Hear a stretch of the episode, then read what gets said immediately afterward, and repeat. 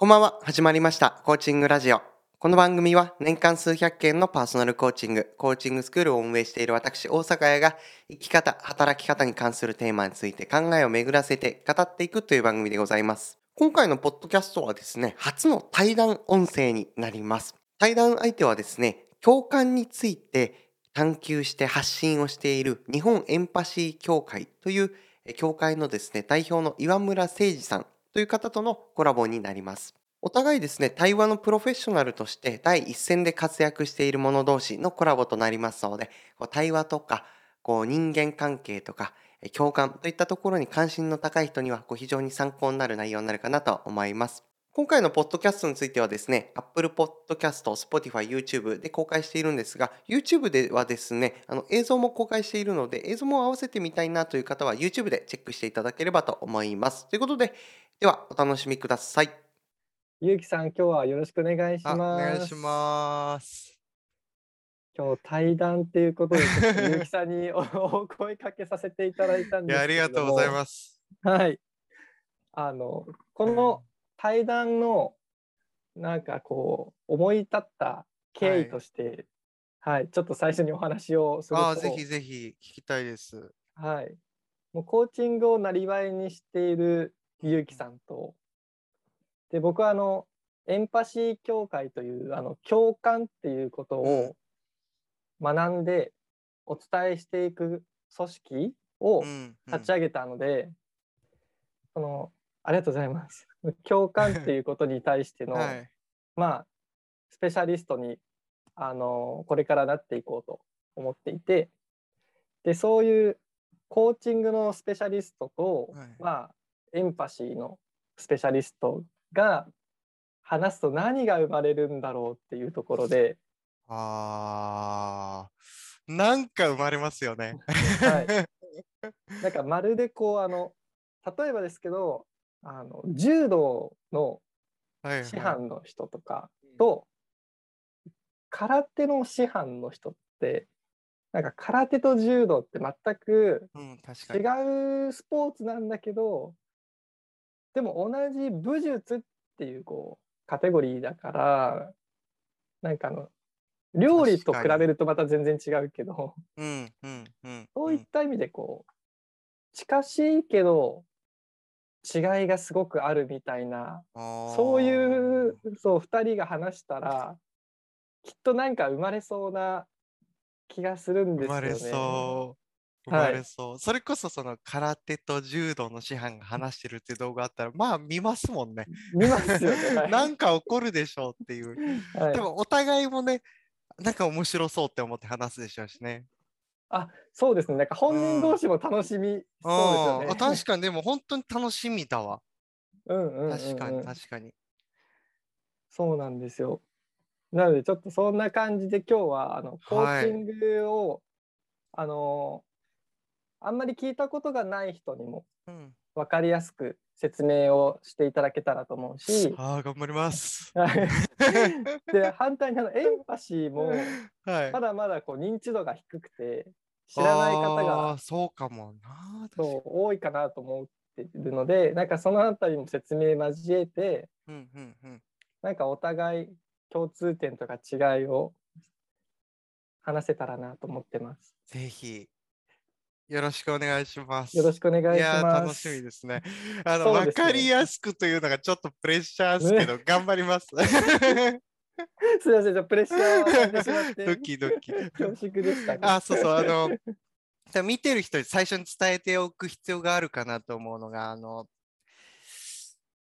もう、裸一貫で我々登場してるというね、あの打ち合わせゼロでここ喋り始めてるっていうね、そこはね、あのライブ感を楽しんでいただけると良いのかなと思います。はい。そうですね。はい。なので、かなりあの素の 素のはいゆうきさんと素のせっちゃんが。上着も脱いじゃはおうかな、もいあ、そうですね。もうそこはう。はい。そういう。そういうのちょっとはいやめましょう、これは。やめましょう、やめましょう。よし。脱いで脱いで。はい。脱いで脱いで。よし。さてさて。じゃあそしたらはい。ちょっとまずコーチングについてはい。聞いていこうかなと思うんですけど、ぜひ。はい。なんかあのコーチング受けたことがない人ってはい。なんかいろんなイメージを多分持っていると思っててうんうんうんなんかすごくこう意識の高い人とかなんか経営者の人とかなんかそういうなんかんんんすごそうな人が受けるなんかすごそうなことをやってるものっていうそんなイメージがなんかこうああるんですけどあコーーチングとははい。どういったものなんですか？確かにね。なりますよね。まずこの、コーチングとはってこう、まあ、大きい問いがあるわけなんですけど、この問いに答えるにはこうあ、ちょうどここにああるんですけど、この、なんて本だったっけな、コーチングのすべてっていう本があるんですけど、この見開き3ページ目ぐらいに書いてあるんですけど、我々コーチたちはコーチングとは何かと聞かれて答えるのに苦労してきたと。で、その質問に答えるためには一冊の本が必要である。それぐらいね、意外と、だからそれをストレートに説明すると結構ね、あ難易度が高いかもしれないので、その例えばそのどんな人が受けるのかみたいな、その格論みたいなところから入っていくと分かりやすいかなと思います。その辺の話をすると、まあ、確かにこう経営者の方とか、なんかこううんスポーツ選手とかが受けるケースというのは確かに多いですと。ーうん。ただあのー普通にこう一般的な会社に勤めていて、で、なんか新卒2年目とかのうんうん。方でもコーチング受けに来るってケースは結構あったりしますし、あへえはい。あそうなんですね。そうなんです、そうなんです。例えばあの高校生とか大学生でもコーチング受けに行きます。え本当ですか？うんそう、意外とね、知られてないんですけど、はい。すごいな。そうなんです、そうなんです。私自身も、コーチング初めて受けたのが24、5ぐらいの時なんですけど、その時うんうんとかは、あのー会社辞めてバックパッカーをやっていた時期で、まあ、無職だったんですよね。無職で受けに来る人もいるんで、なので、いろんな人が受けに来るし、どんな人でも受けてもらって良いという。はい。で、すもうちょっとだけ話すると、まあ、その人たちがどんな目的を持って来るのかっていうのがこう大事かと思うんですけど、はい。その、まあ、学生さんとかだと、なんか将来どんな仕事をしたいかがわからないから、それをクリアにしたいとか、うんうん。まあ新卒1、2年目ぐらいの方とかだと、まあ、同じようにこう自分がどんなキャリアを築いていきたいのかもあるし、実際働いてみて、あ、なんか違うと。なんか自分の思い描いてたビジョンとなんかすごく乖離してる気がするみたいな。うーん。そう。そういうこう目的とか、まあ、まあ入り口と出口がぐちゃぐちゃになっちゃってるみたいな。うん。そこを整理したいみたいな目的を持って、コーチングを受けに来るっていうケースはよくあったりしますね。あ、はいごめんなさい。今、途切れました、一瞬でもしや。電話がかかってきてて、一瞬聞こえなかったかもしれない。あ、大事なところでしたね、これ。もう本当にライブ感でやってるのがバレバレな感じですね。あ、そう。えっ、と、そうですね。だから、まあ、誰でも受けに来るし、どんなテーマとか、どんな課題であっても、えーコーチングっていうのは、うんサポートできるというのかな。うんそううん。なので、老若男女、関わらず、どんな人でも受けに来ますね。う本当にはい。そうなんですね。そうなんです、そうなんです。でも本当、こう、コーチング受けると変わっていくもんで、その学生さんとかでも、なんか学生起業したりとか、なんかそういうことをやれ、まあ、うんそれ別に起業しようと思ってきたわけではないんですけど、その学生起はい業し始めたりとか、その会社勤めしてた人が、えー急になんかこう出世して、なんかこうマネージャーになったとか、なんかいろんなことが起こっていきますね。そう。へはえい。なんかそのうコーチングのはい何かこう、目的というか、はいなんかこういうことを意図してやっているっていうことがあればなんかお聞きしたいなと。思うんですけどはいはいはいそっか、コーチングの意図し意図していること。はい。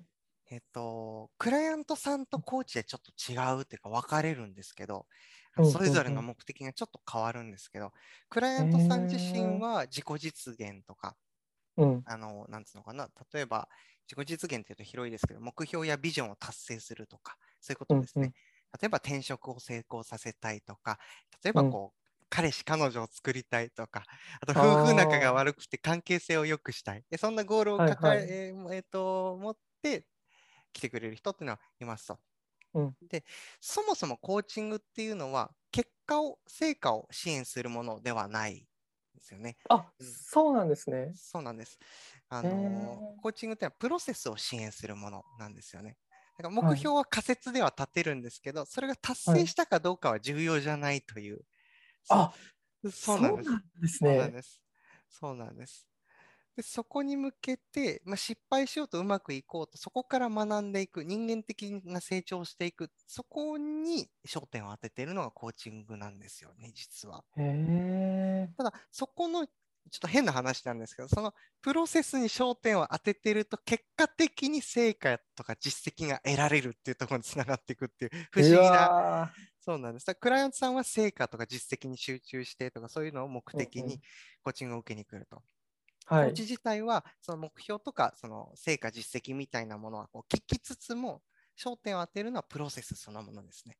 だから、目標を立てて、どんな行動をしていくのか、どんなえー行動変容が起きたのか、えーうん意識の変化が、ね、どれだけあったのかとか、うんうんうん。そういったことに焦点を当てて。あ、じゃあこの、えー例えば、今までは、こう、なんていうのかな、できてないところに意識が向きがちでしたが、今はそのできているところに集中できるようになりましたね、みたいな、そういう変化を見ていくってことですね。へえ。はいすごい理想的ですね。本当ですか？はい。なんか今聞いてみてどう思ったのか逆に聞いてみたいなと思ったんですけど。いやーなんかはい。結果をこうフォーカス当てて求めていくとあの結果が達成されない時ももちろんあると思うんですよ。まさに。失敗しちゃったなとかなんかうまくいかなかったなってこうなっちゃう時もまあ絶対出てきちゃうと思うんですよね。うんうんうん。なんかそういった時になんか自信を失っちゃったりとかなんかこうあ逆にこう結果が遠のいちゃうこともあるのかなとうんかうんなんかちょっと思ってたんですけどなんか結果が重要なのではなくその結果が実ってくるようになるまでのプロセスだったりとかその自分の内面的な成長とかーうん。なんかそういったことが本来重要で結果はあくまで結果であってうんうんうん。なんか本当にそういう自分の内面のプロセスがあったうん結果こうなったみたいなまあ実験結果みたいな本当にこう、重要度としては知ることが大事っていう意味合いでの結果なんだろうなって思って、うん。うん。なんかそういう方が嬉しいですよね。あの 嬉しいですよね。はい。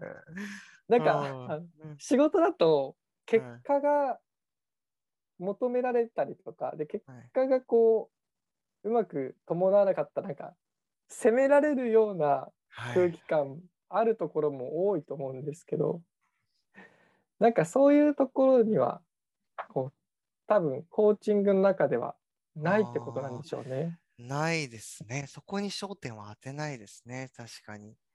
う確かに、ん確かに。そうですね。そもそも何のために目標を立てるかというと、その、まあ、より良い自分になりたいとか、こうより良い成果、まあ、うんを得たいとか、まあそういう目的で目標とかビジョンを描くわけなんですけど、つまりこう、今よりもいい状態になりたいと思って目標っておそらく描くことになると、そうなってくると、そのやったら必ずプラスになるじゃないですか。何をやったとしても失敗しようが、こううまくいこうが、うんうんうん。そう。そう。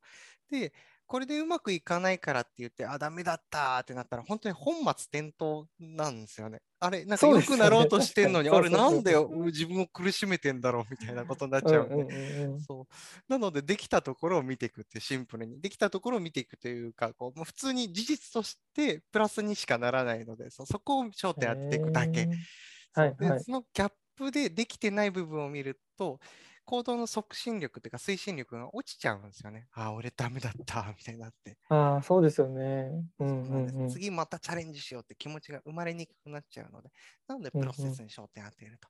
でこれをやっていくと、結果的にその成果を出せる自分というのが作れていくんですよね。あ、これやったらうまくいかない、これやったらうまくいくっていう再現性がはい生まれるっていう。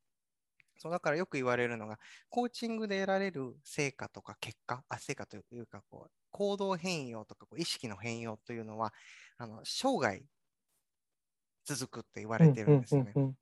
考え方が丸ごと変わるので、そうそこに価値があるんですよね。一生自己実現し続けられるね自分になっていくっていう。へえ。はい。いやなんかこう、ここまでなんか感じよく聞いていただけると、なんか喋りすぎちゃいますね。ありがとうございます。いや、ありがとうございまます。す。喋っていただいて。いや、ありがとうございます。えー逆になんか、ああ、どうぞどうぞ、なんか言おうとしました？あ、そしたら、あの、コーチングはい。の、なんかこう、もし深いとか、うんもしくはこう、こういうコーチングがすごいとか、なんかそういうのが、あるとするならばなるほど。それ面白いな。こういったコーチングが、まあ、ゆうきさんにとっては一番目指しているでもいいですし、はい理想っていうことでもいいし、なんかそういったこう、コーチングのあるべき姿とか、そういったものはあるんでしょうかね。あるな。確かに。ちょっと言語化しきれてないんで、ちょっと思いつくまま喋りますね。そしたら。そうだな。すごい。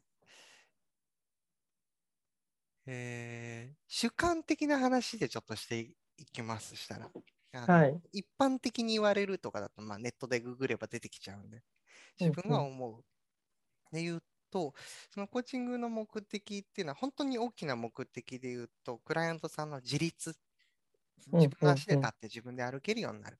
自分で考えて目標達成していける。でそこがまあゴールになっている。まあ、行動変容とか意識変容と言われるところなんですけど、まあ、そこがゴールになっていると。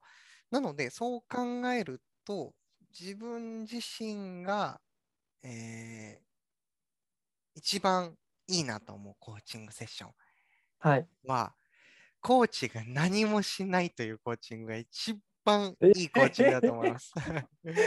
えー、そう例えばだから意味わかんないと思うんですけど、そのコはいーチングってあなんか課題なんですか、目標なんですかっていうところからこうテーマを決めて話進んでいくんですよね。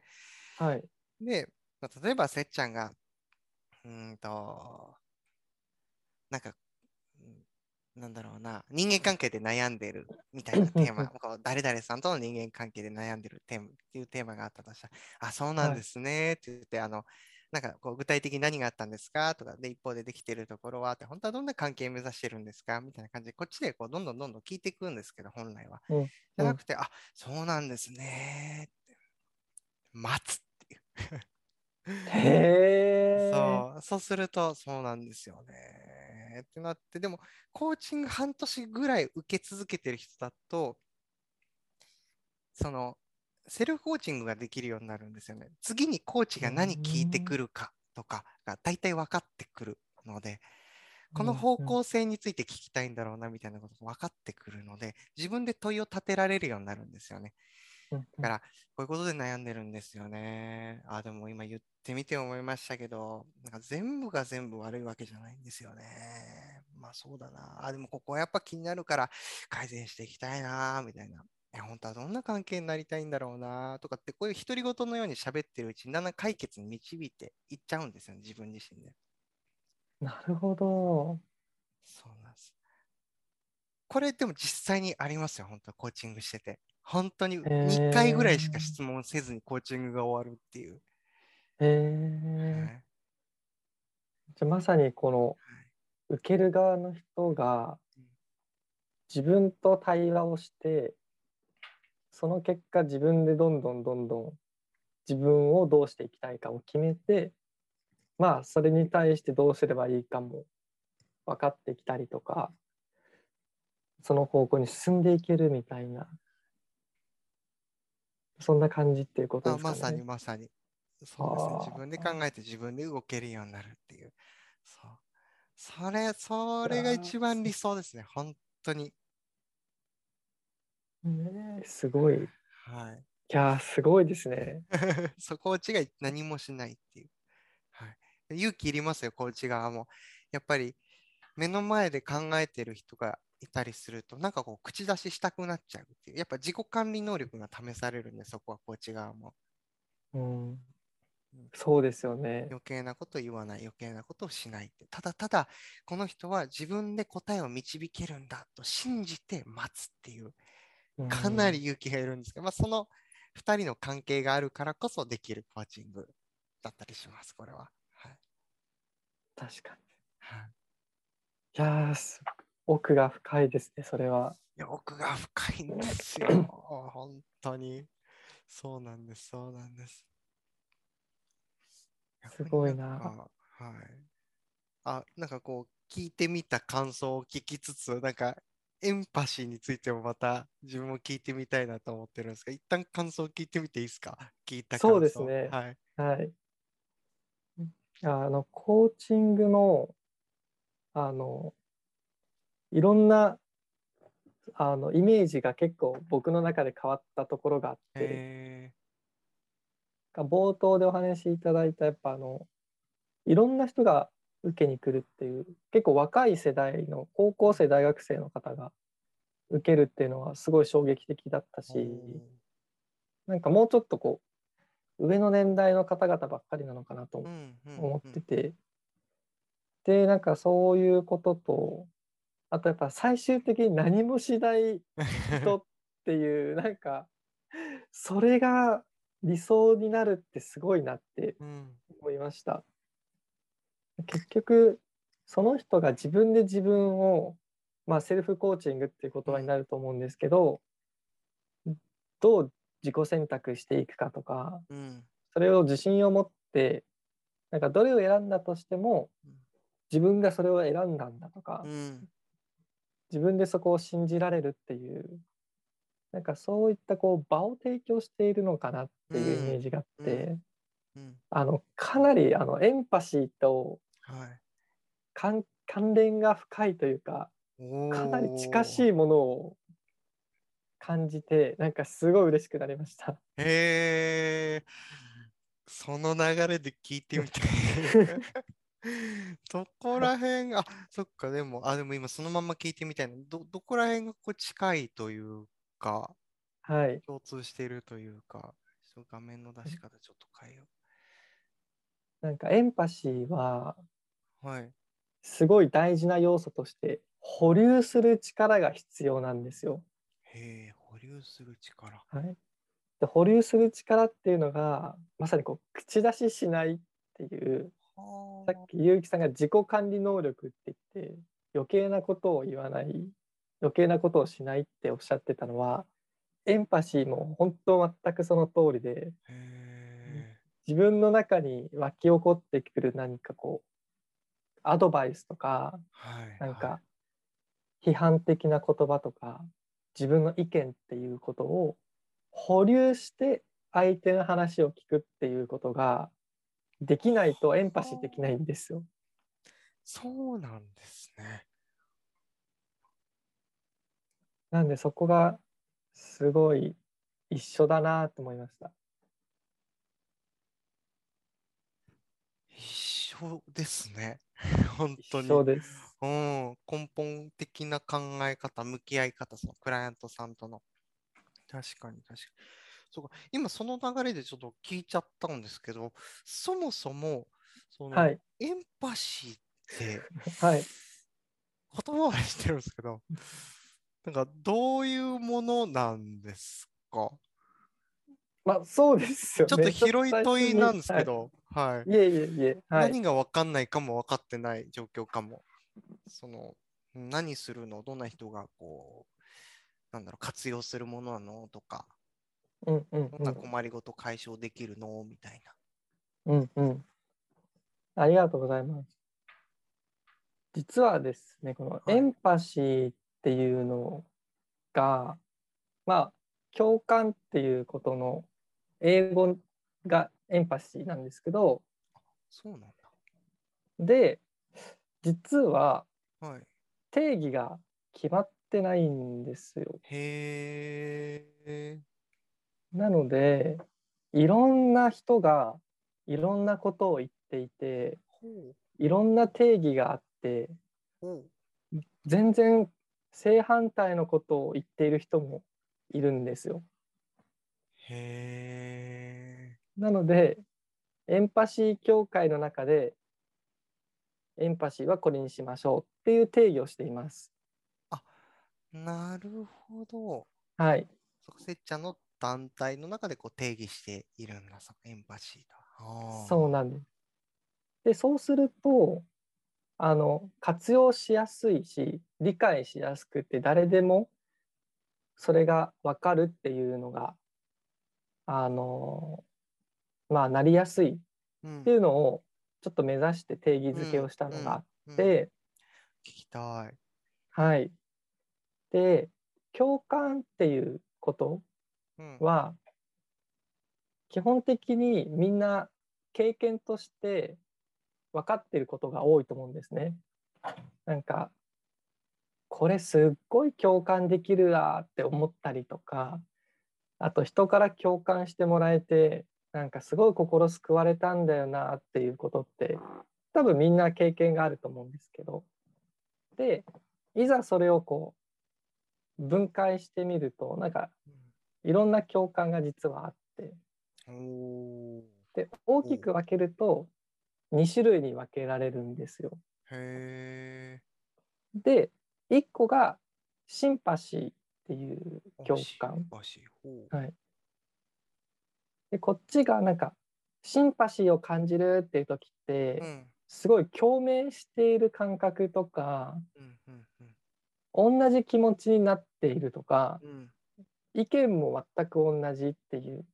なんかそういった感覚を多分シンパシーって呼んでるんですよね。はいはいでそうすると相手に共感を向けるって言った時に相手が悲しんでたら自分も一緒に悲しんであげる。うんうんうん。相手が怒りを感じてたら一緒に怒ってあげる。っうん。ていうことでで私も悲しいよとか私もそれ怒り感じるようん。で言って私があなたと同じですよっていうことを示すことで共感を示そうとする。これがシンパシーなんですよ。なんでいわゆるなんか日本ありがとうございます。うん。日本人が共感って聞いて一番最初に思い浮かべるのがシンパシー。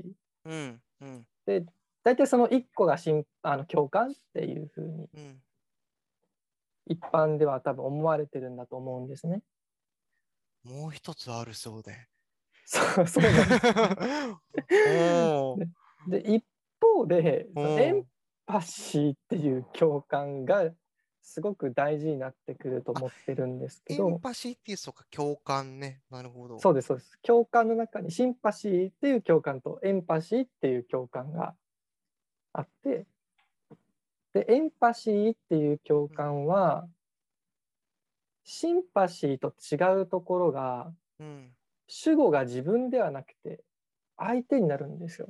ほうほなので、あなたはこんな気持ちだったんだねとか、あなたはそういう価値観を大事にしてるんだねとか、あなたはこういうことを考えたんだっていうことで、う。自分の感情。情を、自分の意見、自分の立場は一切口に出さない。うん。で、うん相手が悲しんでいても、こっちが悲しむ必要はないというか、別にそもそも話題に出さなくて、うんあなたは悲しいんですよねっていうことで完全に主体性があちら側にあるっていう、はいはいはい。で理解をしていくっていうそういった姿勢を示すことで共感をすることがエンパシーによる共感っていうことなんです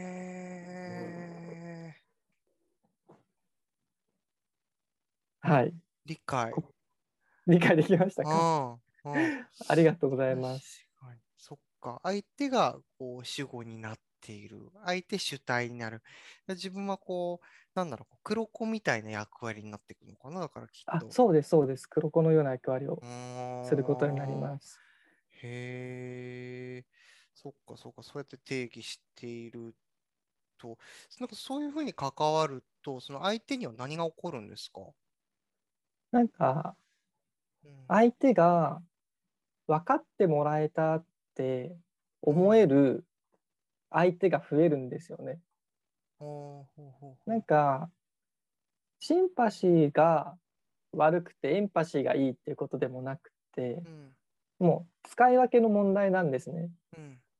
で特にエンパシーが重要になってくる時ってはい。価値観がもう自分と違いすぎるぐらい違う人。うん。もしくは精神的にすごい落ち込んでいてうん何か病を抱えているとかあとはあのこっちがなんか経験したことのないようなうん。深い絶望に感じているような例えばがんになってしまって余命半年なんですっていう人とか大事な人を亡くしてしまったんですっていう人とかなんかそういう人に対してシンパシーはできないんですよ。うん。うん。ががんになったこともなければその大事なこ人を亡くした経験もない人が「分かりますそれ辛いですよね」って言ったところでなんか共感に全くならなくて「いや分かるはずないですよね」うん。とか、なんかでもそれも気を使ってああなんか共感してもらえてるなって感じてなんか無理やりこう「ありがとうございます」って向こうがうん。なるのか、まあ、どうなるのかますね。分かんないんだ確かけど。にそういうのは確かに。はい、うん。だからそういうこう、まあ、ある種ちょっとこう特殊な状態とかうん。自分と価値観が違う人に対してなんかその違いが本当はいいはずなのにうん。なんかうまくコミュニケーション取れないみたいな時にやっぱエンパシーが必要になってくる。はあはあはあはあはあはあ。確かに。でもこう聞いてて思ったことシェアしていいですかはい、なんか、それこそ、同じコーチですらみんな価値観違うし、家族ですらみんな違うってことを考えると、その、なんだろうな、向き合い方っていうのかな、その関わり方は、全人類が使えても良さそうですよね。そうですね全くそう思います。なんか本当に、本当に思う、それ。はいへえ、素敵。そうか、そういうことを、そうか、エンパシーとその定義していって、かつ、せっちゃんのところでは、それをなんか教えてるってことなんですか？それを、あそうですはいそうです。はい、エンパシーの技術とかはい、あと、まあ、セルフコーチングみたいな意味合いで自己共感っていうものがあってへでエンパシシンパシーには深さがないんですけどーうん、エンパシーには深さがあるんですはいね。聞きたい。で ありがとうございます。で深さをちょっと順番に説明していくとはい。あの一番上の目に見える段階がはい出来事の段階なんですよ。でその出来事の下に感情の段階があってうん、うん、で感情の下に価値観があってうん。で価値観の下に信念というものがあってはあ、はで信念の下に背景っていうものがあるっていうなんかそういう深さがあるものなんですよ。で大体雑談とかあとうん愚痴、不満って出来事レベルで話されるんですよ。あ。うん、うん。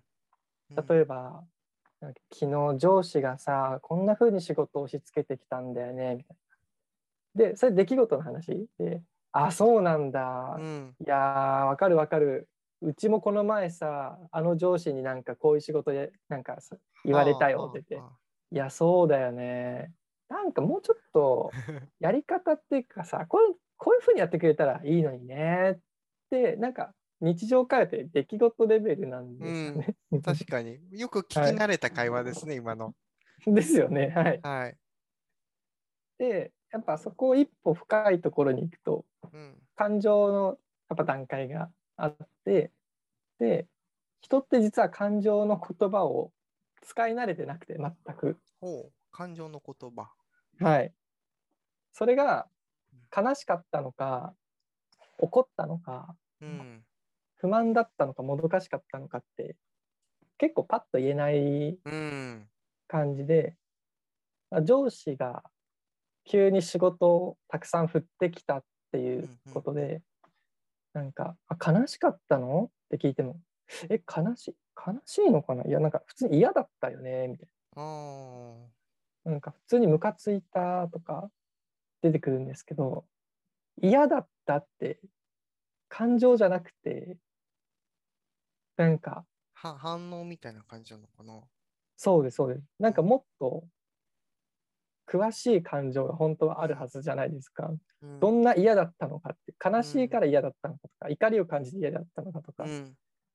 だからその辺が、あの、なかなか一回自分で考えないとうん。パッとは出てこなかったりするんですよね。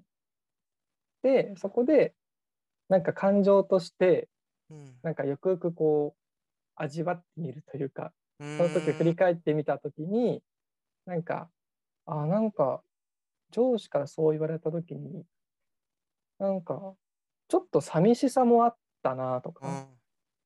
怒りと一緒に寂しさが8、2ぐらいで、怒り8、はい寂しさはい2みたいな感じだったかなとかってこう、分かると、あ、実は、なんか、上司と本当は仲良くなりたいんだっていうう、ん。なんか、うん。ちゃんと仲いい上司部下の関係で私は仕事がしたいうん。でも今の上司はそういうことになってないからなんかそこに怒りを感じたそっりつさながりを感じられなくて寂しさを感じるっていう。なるほど。でそこがわ感情が分かるとやっぱその下の価値観が分かってくるんですよね、確かに。上司と仲良くしたかったんだ本当はっていう、うん。うん。でもそれ出来事だけだと出てこないんですよ。なんかうん。うん。もし本当にそうだったとしても、いや本当はさ、でも上司と仲良くしたいんでしょって、うん。パッて言われても、いやいや、仲良くしたいわけないじゃん、あんなムカつく上司うんみたいな感じでこう、なっちゃうんだけど、でもちゃんとこう段階を深く順番に、まあ、エンパシーを通じてうん。聞いていってあげると、ああ、なるほ。どエンパシーを通じて。はい、あ本当は上司と仲良くしたいっていう理想があって願いがあるんだけど叶えられてないんだっていうこと。なんかそういうエンパシーって深く深く潜っていけるのがあるので、なんかそういったコミュニケーションをとってうん、相手が自分の深い感情深い価値観でその価値観が生まれてくるための信念がうん。どういったものがあるんだろうっていうのを聞いてあげるって結構技術が必要だったりするので、その技術のなんかセリフとか相手のどこにフォーカス当てるみたいなことをあの教えるというか伝えるというか講座ってトレーニングしたり。そうですそうです。へえ、まあ、確かに、普通に、例えばこう、あなたの大事にしたいことは何ですか？っていきなり聞いても出てこないですからね。出てこないです出てこないです。はい 普通に聞いても確かに出ないですもんね。はいそっかそっか、そういう技術を教えているんだ。ああ、そっか。せっちゃん自身がその、なんだろう、セッションみたいな形で提供することもあったりするあのかな？はいありますあります。へえ、そっか。なんかクライアントさんがどんな感じで変わっていくのか、クライアントさんって呼ぶのかちょっとわからないですけど、はいはいはい。そういうのもちょっと聞いてみたいかも。その、そのそういった関わりによって。うんうん。そうですね。はいあの自分の大事にしてる価値観で何ですかって聞いてあのなかなかパッて出てこなかったりするじゃないですか。まあ、出ないですよね。出ないですね。でしかもあの出てきてもはい。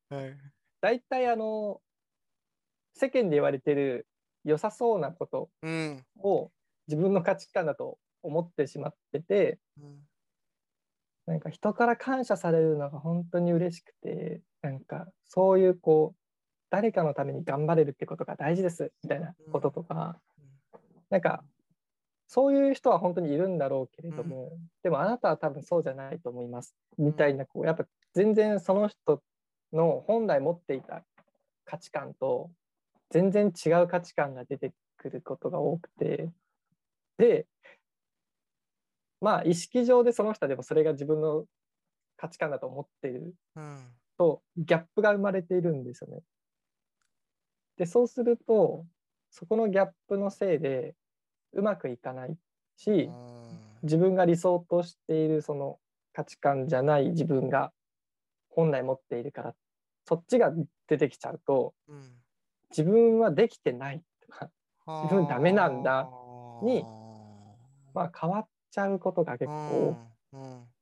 多いんですね。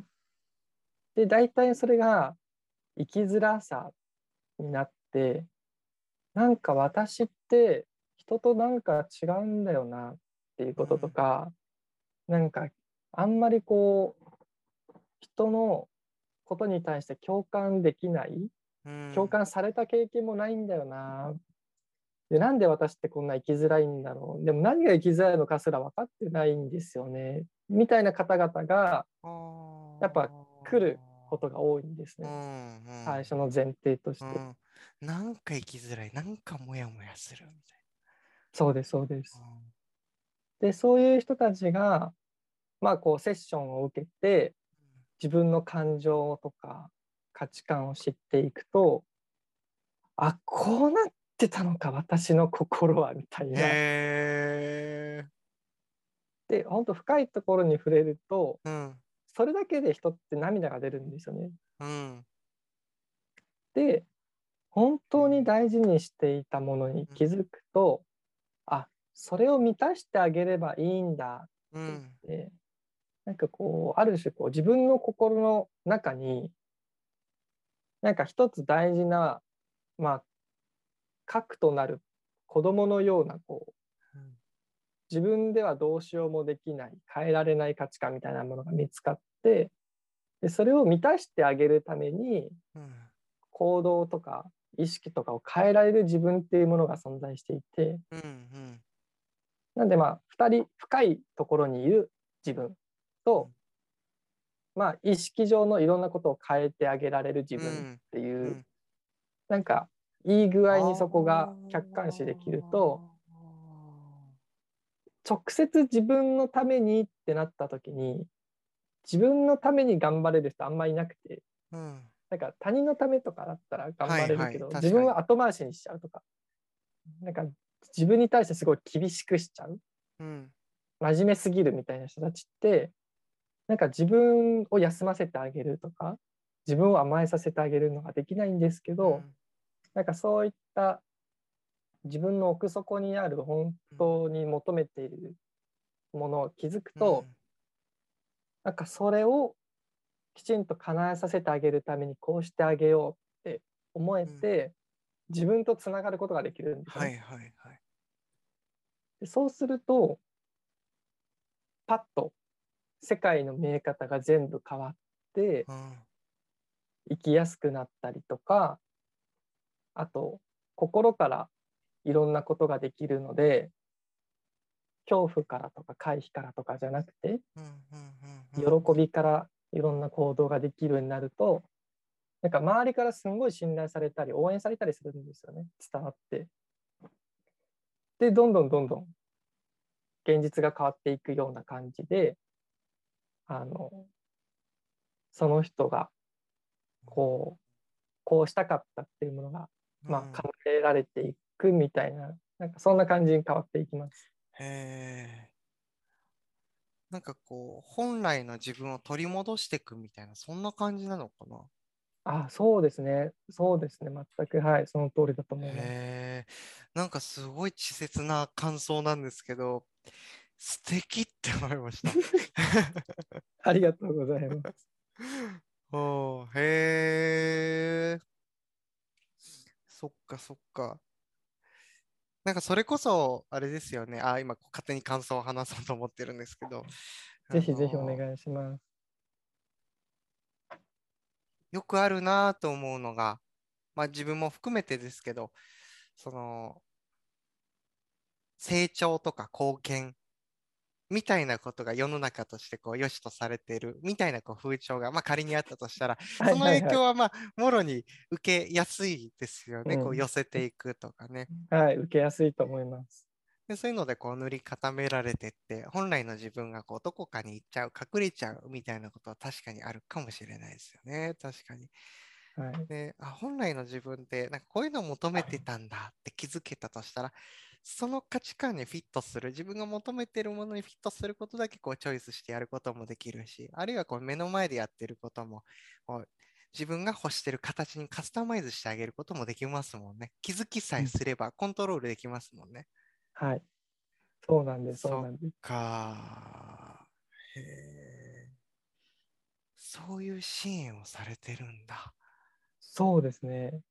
はあそうするとやっぱり、全然こう、世界の見え方が変わっていくっていう感覚みたいで、うんうんうん。世界なんかの見方が変わっていく。そうそうそう。初めて会った人とかう、んこう初めて行く場所とか、うんまあ、それこそあの新しく仕事始めるんだっていう人とかなんか移動して部署が変わったから周りの同僚たちが変わったんだみたいな状況ってまあたまにあったりするじゃないですか、人生の中で。ありますあります。はい、でそうなった時に基本的に周りの人たちって敵になる確率高いなって思ってる人たちとか、うん。基本的に自分は能力が低いからうん。このコミュニティの中で足引っ張らないようにしないとなって思っちゃうんですよね。人によっては。なんか初めての人たちだから全員性格悪いかどうかって分かんないじゃないですか。まあそうですね。そうですね。ゼロですからね、情報は。そうですそうです。だからあのどこを思ってもいいしむしろ想定しないっていうこともしてもいいじゃないですか。うん、確かに。どんな人か分かんないなーって終わっといてもいいんですけど、うんでもそこでこう変に自分を守ろうとすることでなんか行動だったり会話を始めたりするとうんマウントを取りに行っちゃったりとか。ああ、ありそうありそう。そう距離を必要以上に置いちゃってなんか仲良くなれないっていうのがもうその人の中で確定しちゃってるんですよね気づけないと。でもそこに気づいているとあ私今この全く初めて会うこの人たちなのになんかどうせ仲良くなれないっていう気持ちで今いたって気づけて、はいはいはい。でもそんなこと分かんないよな、うんこの考え方じゃなくてそれは実際話してみないと分かんないっていう選択を取れるんですよね気づけると。でそうすると確かに。多分今まではその選択が取れなくてどうせうまくいかないだろうなって言ってうん諦める癖がついちゃうから、うんうんなんか挨拶して相手が声聞こえてなくて挨拶が返ってこなかった時にあどうせ私は無視される人なんだって言って。引きこもっちゃうはい。けど意識して変えられてればあ聞こえなかったんだろうなもう一回挨拶してみようって言ってもう行動が明らかに全ての小さなところで全て変わるんですよ。確かに。でそうす気ると結づきさえすれば、確かに。そうですそうです。なんでそうすると結果的に自分が現実を作っているっていうことに気づいて、職場で一人ぼっちだったっていうのは自分のまあ深いところにあった信念が原因だったんだなって気づいてすごい心が軽くなるっていうはそんな感じですありがとあ。うございます。へえ。なるほど。なんかこう、表面的にやってることは違うかもしれないですけど、やっぱコーチングとなんか似てるなって思いながらこう聞いてましたね。でこう自分が現実を作っているんだよみたいな話とか。うんうんまあ、こう一見厳しくも聞こえるかもしれないけど、あの実はこうすごく、なんていうのかな、こう、あのまあ、いいいいことというか、自分で作れるっていう、まあ、可能性とか希望の話だと思うので、はい。確かに。はあ、そっか。へえ。なんかそれこそコーチングとかも、ちょっと話取っちゃってあれなんですけど、ちょっと今これ喋って整理したいんで、はいはい喋って整理していいですか？はいはい 見てる人のこと全く考えてないですけど。えっと、そうだな。だから、コーチングもそれこそ出来事ベースというよりは感情とか価値観みたいなことを大事にしてたりすると。で、それこそこう、内側に掘っていくことを、あ、なんていうのかな。うーん、その時どう思ったのもそうだし、あるいはこう、未来を描いて、本当に欲してる未来って何なんだろうねって、何の制約もなかったとしたら、あなたって本当はどんな未来を望んでるんだろうねっていう、そういうコンセプトを作るんですよね。でん本当に望んでいる未来って自分の本当に望んでいることとリンクしているっていう。だからそこから価値観抽出して、じゃあどういうふうに生きていったらいいんだろうねってことを一緒に考えていったりするんですよね。へえすごくこう、やり方は違えど、なんかこう、人が根本的な幸せを手に入れるっていうところで言うと、すごく似てるなっていう感じがしましたね。そうですよね。うん。すごい似てる。確かに。それこそコーチングでよく言われる自己実現って、あの自己実現のその言葉って自己実現なので、こう自己を実現していく、はい自分自身を作っていく、実現していく、出していくみたいな意味合いで使ってたりするんですけど、なんかそのコンセプトとかもなんか似てるなっていう感じがしました。何かになるとかじゃなくて、自分になっていくみたいな。うんうんうんうん。本来の自分を作っていく。なりたい自分になっていくそうですねみたいな。はい。はい。ああ、なるほどな。うん、へなんか僕のイメージも本当そうで、はいこうエンパシーとか共感は知っていくっていう自分を、うん。うん。自分にひたすら気づいていくっていうなんかそういった作業なんですよ。ああ、自分を知っていく。はい。でエンパシーを相手に向けるときはまあ自分自身が相手を知るっていうよりかはうん。その主体性すらも相手に渡してうん。うん。相手が相手の中にあるものに気づいていくと。うん。だからこっちは気づいてなくていいんですよ。極端に言うと。と。相手が自分で気づいてきますはいはいはい。自分で分かってれば OK ってこと？そうです、そううです。本人が分かってれば。本人が分かってれば、はい。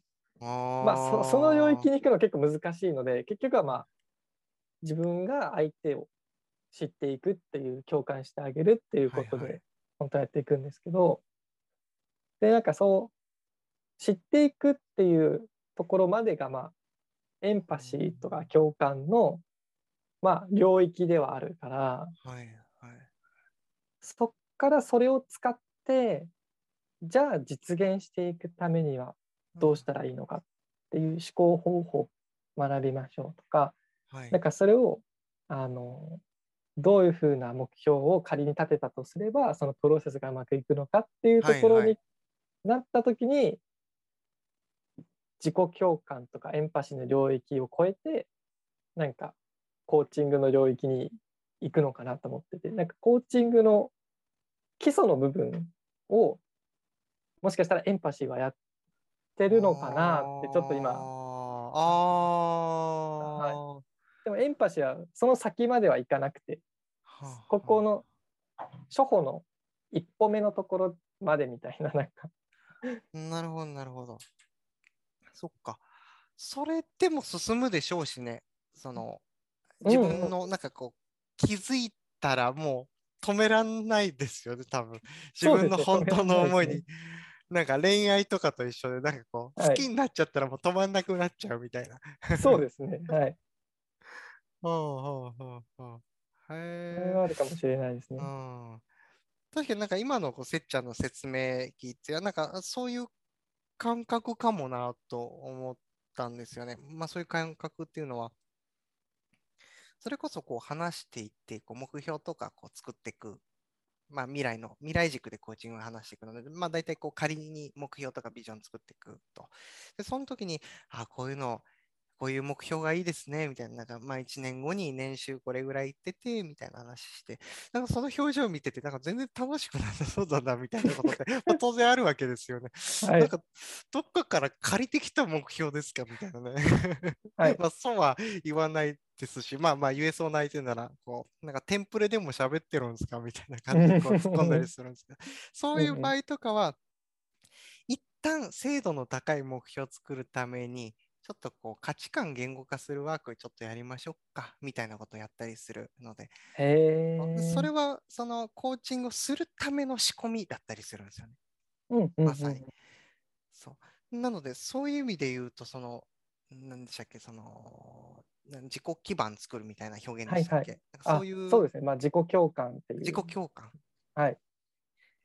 をできてる人っていうのかな、その、なんかうんオンラインの自分を見出せてる人がコーチング来たら、よりこう飛躍しそうな感じはしますね。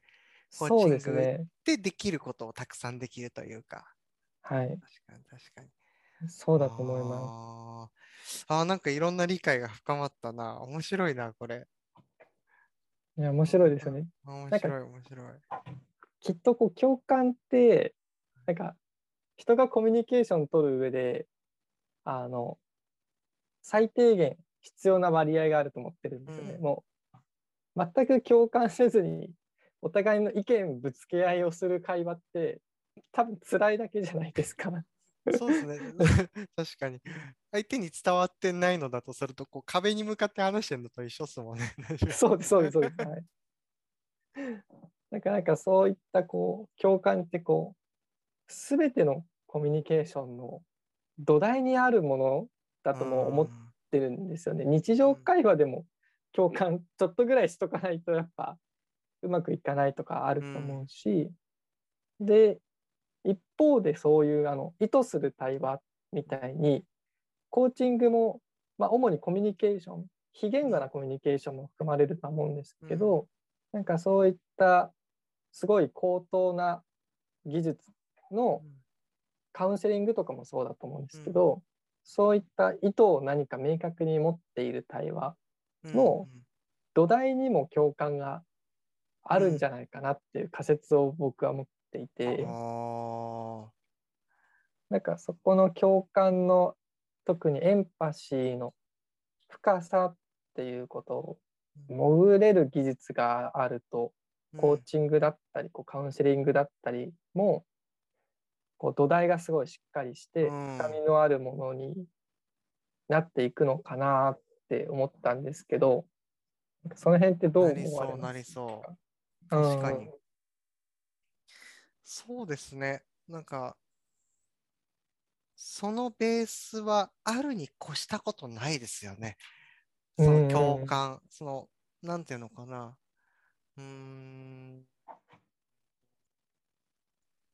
ちょっとどう表現したらいいかわかんないですけど、そのまま喋っちゃうと、えー結局、コーチングとかも型とかいろいろあるわけなんですけど、うん結局は、例えば、その、せっちゃんに今年の目標なんですかって聞くことは誰だってできるわけなんですけど、聞く人がどんな人間かっていうことの方が大事っていう。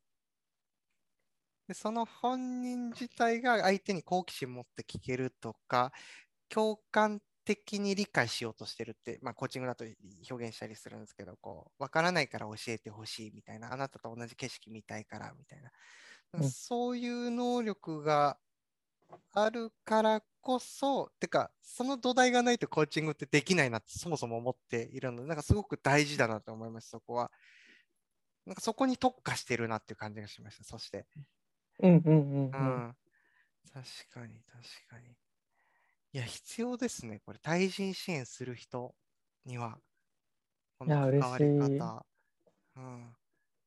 そうだな、確かに。例えば、コーチングの表面だけ拾うとこう目標達成みたいな、自己実現みたいな話になりますけど、その価値観にアクセスできない状態で目標を作ってもずっと空回りし続けるわけですよね。こんな恐ろしいセッションないですよね。そうですよね。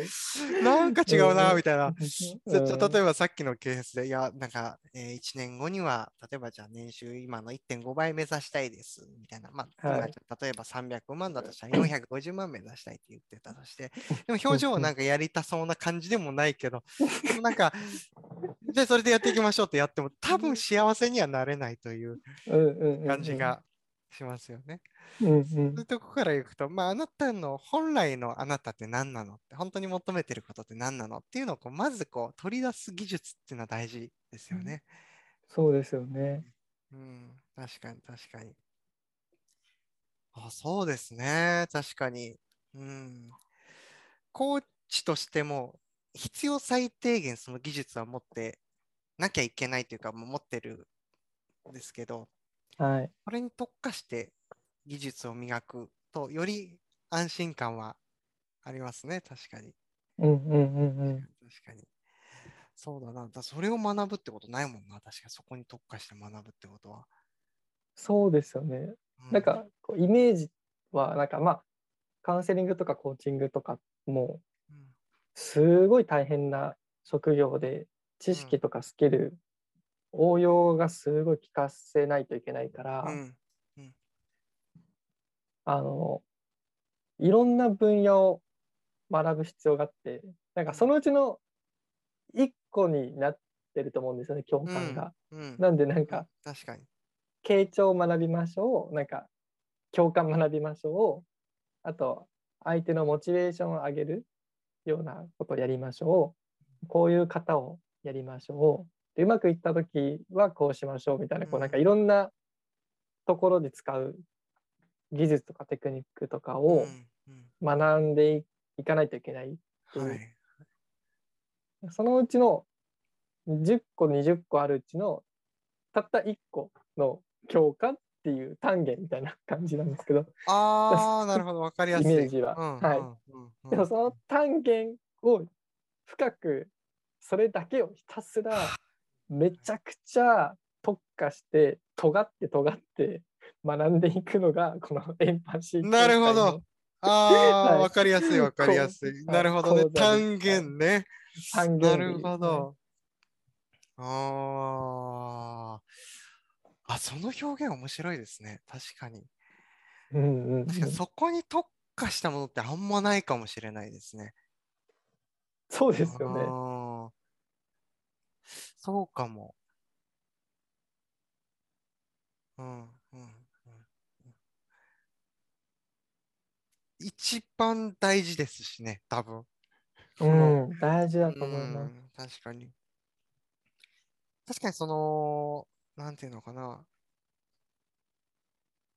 うーん、この共感、今、そのせっちゃんが話してくれた、そのエンパシー的な共感の話っていうのは、コーチングでもこう置き換えることは確かにできている、置き換えることはできるなと思ってて、その、はい。えーそのそれこそ単元に落とし込むことはできるなって思ってて、で、意外とこれがやっぱ難しいとされてる感じはするなって思ってます。そのコーチの中でも。これをやっていくと、へーそのエンパシー的共感。うんその例えばそのコーチングの中でよどうそのエンパシー的共感をどう表現するかというと、うんその自分の聞きたいことを聞くわけじゃないと。はい。コーチング、コーチはクライアントさんに対して、まあそれは当然なんですけど。ただ好奇心は持っておく必要があるという、こうちょっと難しい状態なんですけどね。うんうんうんそううんいう状態で関わっていきますと。で、一般的な共感は、同じような話たどっちゃうかもしれないんですけど、一般的な共感は分かる分かるみたいな話ですと。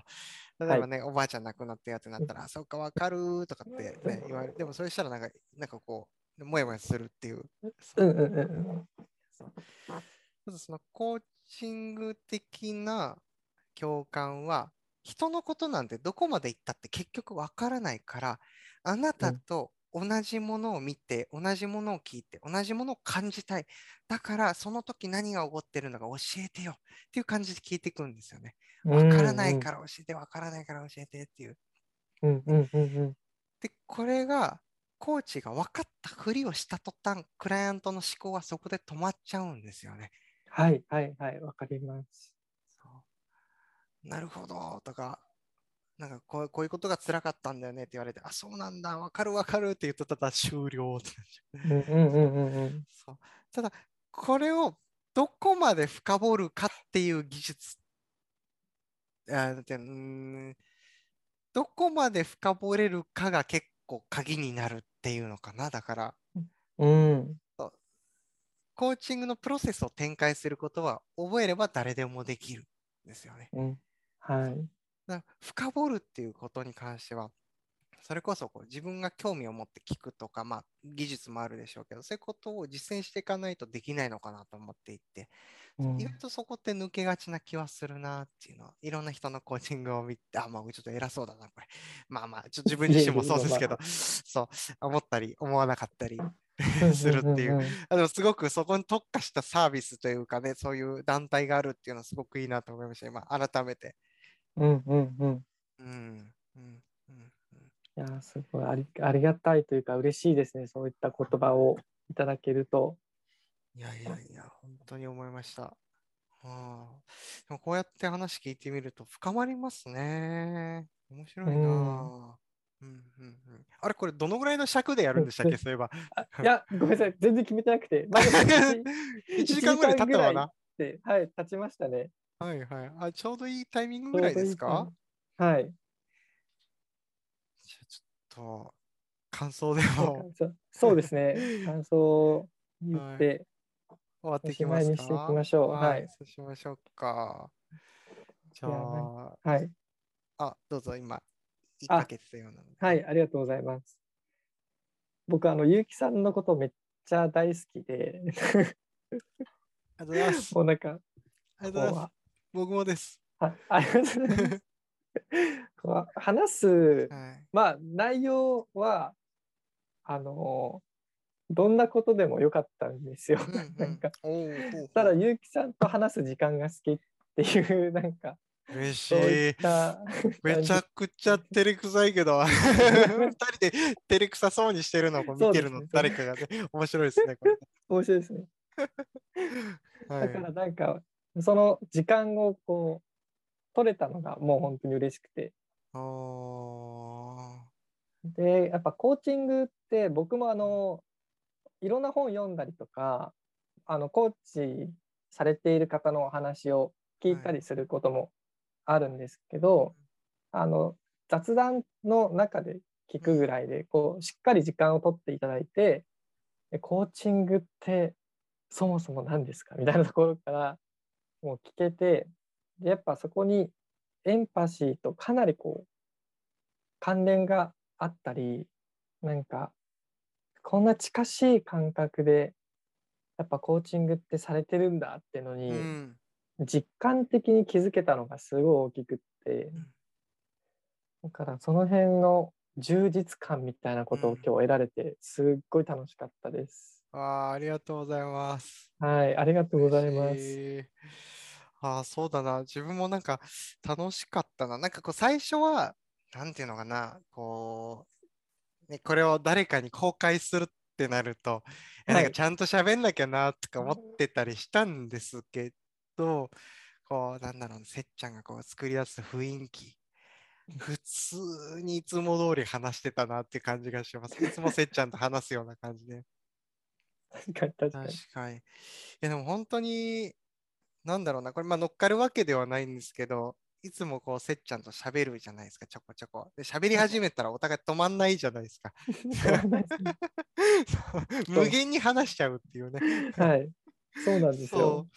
う。なんか、その時間を、まあ確かに純粋に楽しかったです。だから、純粋にいつも通り楽しかったっていう。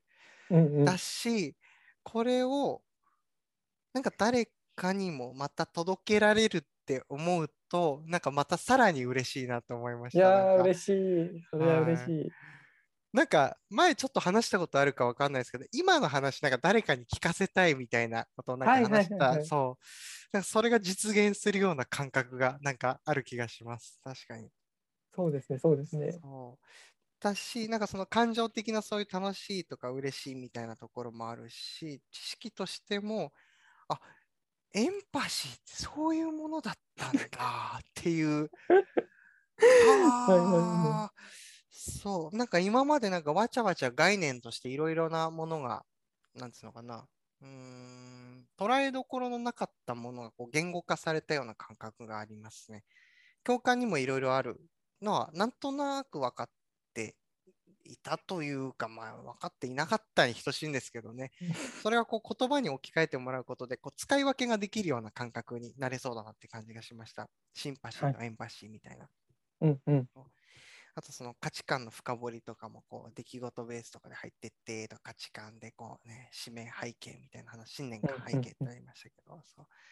なんかこう綺麗に言語化していただいたおかげで、なんかこう扱いやすくなった感覚がより出てきた。なんか自分のコーチングとしても、より品質の高いコーチングが提供できるような感じがしたので、それも本当にありがたかったですね。えー、嬉しい。はいありがとうございます。なんかそれこそあれですよね。なんか普段の会話で、その、なんつうのかな、こういうことを聞こうとすると手の内を聞いてるような感じがして聞きにくかったりするんですけど、今日はその、他の人が見るという大義名分があるんで聞きやすかったです。はいはいはい皆さんありがとうございます。ごめんな？さい。あこここにいる。のかもしれない。こここに、ここに。ここにいる。わ。こっちだった。はいい、ここに。や、ありがとうございます。はい。ということで、あ、りがとうございました。ありがとうございました。ありがとうございます。